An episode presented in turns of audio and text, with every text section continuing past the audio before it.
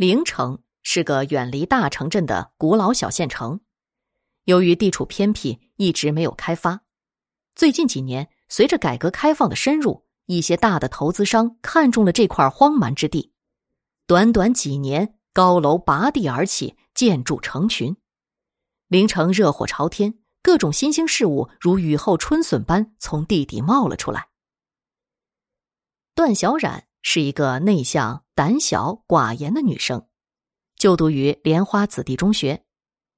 莲花子弟中学地处陵市中心地段，热闹繁华，每天不过午夜，街上绝不会安静下来。这一晚，住校的段小冉正在寝室看书，寝室里几个活泼开朗的女孩子强拉硬拽着段小冉出去逛街，段小冉磨不过，很不情愿的跟着他们出了校门。同学们纷纷奚落他，不能死读书，读死书，适当时候也要放松一下嘛，这样才有利于学习。段小冉很腼腆，他红着脸跟在同学身后，一言不发。很快，几人来到新达商场。新达商场是座老商场了，八十年代初就已经存在了，如今在各种新型商场、超市的冲击下，已经落寞。几乎在无人问津。偌大的一个商场，勉强有几家店面支撑。门前散落的摆放着几个已经有些发黑的塑料人体模特，看上去十分冷清。也不知道为什么，几人好像同时被里面的什么东西吸引了。他们毫无意义的一同走了进去，径直来到里面一家灯光明亮的店面。店面不大。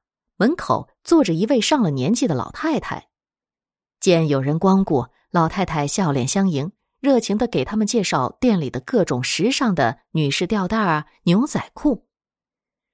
几个女生有意无意的听着老太太不厌其烦的介绍，眼睛却同时注视着店面门口的几个漂亮的塑料人体模特儿。他们感叹模型又美丽又精致，啧啧称奇。老太太摸着塑料模型，向他们介绍模型上的各种服饰。老太太最后说道：“你们穿上这些衣服，也和他们一样漂亮。”女人爱美，正值花季的女生更爱美了。也许正是这句话打动了在场的几个女学生，他们纷纷进入店内挑起自己喜欢的衣服，而段小冉却没有。虽然他现在也急需一件合身的牛仔裤，老太太笑嘻嘻的看着女孩们兴高采烈的挑挑拣拣，转脸发现门口还站着一位姑娘，她两步走到了她的身边，蛊惑的说道：“你也进来挑一件吧，你这么漂亮，穿上一定好看。”段小冉犹豫了，她朝店内看去。几个女孩都已经相中了自己喜欢的样式，并齐齐冲进了试衣间。段小冉沉思着摸了摸口袋，他口袋里的钱足够买一件好看的衣服。正当段小冉还在犹豫的时候，几个试完衣服的女生都已经把衣服打包出来了。他们看见段小冉还愣愣的站在原地，极力建议他也进去挑一件。段小冉经不住同学们的蛊惑，只得走进店里。身后的同学让他快点每个人又开始兴高采烈的谈论起衣服的样式、风格。段小冉迈进店内的时候，眼角不由自主的又瞥向了门口那几个看上去极其漂亮、干净的塑料模型。这一看，段小冉莫名其妙的全身颤抖了一下，他觉得那几个塑料模型有些怪异。没有生命力的几双眼睛齐刷刷的看着他。不过，这个念头只是一闪而过。他走了进去，挑选了一件中意的牛仔裤。段小冉走到试衣间的门口，想要推门而入。这时，他奇怪的发现，门口的几个塑料模型不知何时已经站在试衣间门口了。段小冉心头一惊。转脸发现老太太正吃力的把塑料模型往店里挪，他舒了一口气。若不是发现老太太挪动这些没有生命的塑料模特，段小冉还以为他们自己会动呢。段小冉再回过头，走进了试衣间，在关上门的一刹那，段小冉的眼睛又望向了老太太和她身边的人体模特突然，他发现了一件让他头皮发麻、极其诡异的现象：老太太没有抱住人体模特人体模特其实是自己在动。门。在惯性的作用下，啪的一声关上了。几个女生站在店门口，她们等得不耐烦了。段小冉什么时候出来呀？试一件衣服用那么长的时间吗？其中一名女生快步跑到店里，他敲着试衣间的门，喊着段小冉，没有人回应。女生奇怪的推开门，试衣间里空荡荡的，一个人影也没有。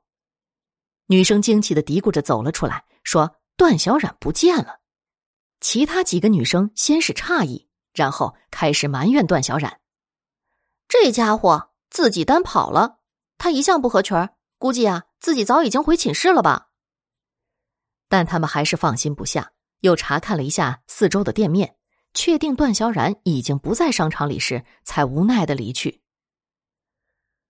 回到寝室，段小冉不在。这时，几个女生开始慌了，在拨打了段小冉的手机，确认他已关机后，在焦急之中报了警。警察局按规矩办事，市民失踪不超过二十四小时不受理。寝室里的几个女生开始四处寻找。午夜，街市安静下来，他们徒劳的回到寝室。第二天，政府相关部门也介入了。段小冉的父亲、母亲、亲友在大街小巷张贴了寻人启事，甚至求助了电视台。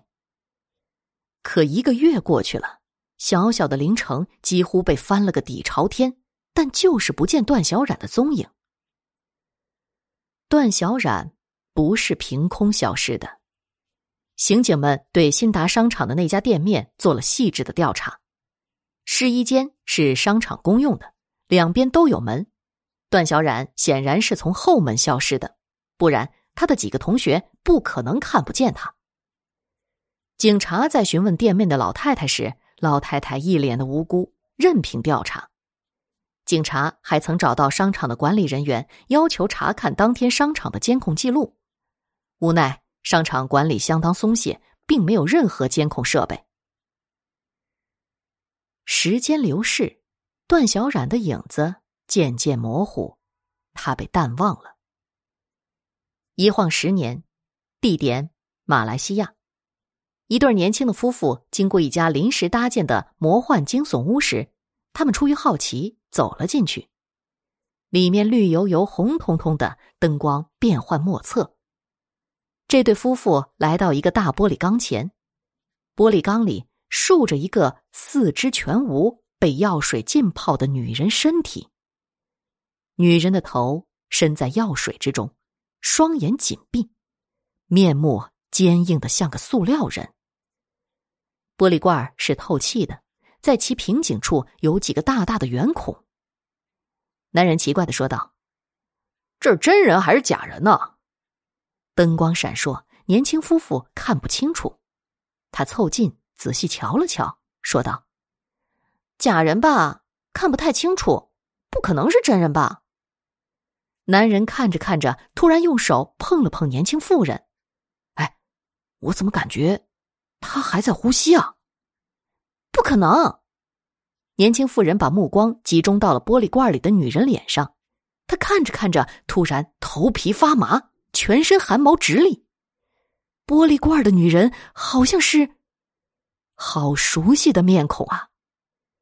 他把目光再次盯到女人的身体上。在这个四肢全无、全身赤着的要进女人的胸前，赫然留着一块红色的胎记。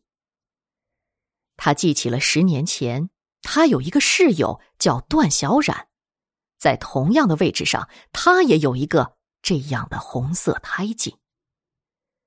年轻妇人再也撑不下去了，她浑身瘫软。男人关切的扶住她，快步离开。年轻妇人在即将迈出这间魔幻惊悚屋时，在男人的臂弯里，不由自主的又回头望了一眼。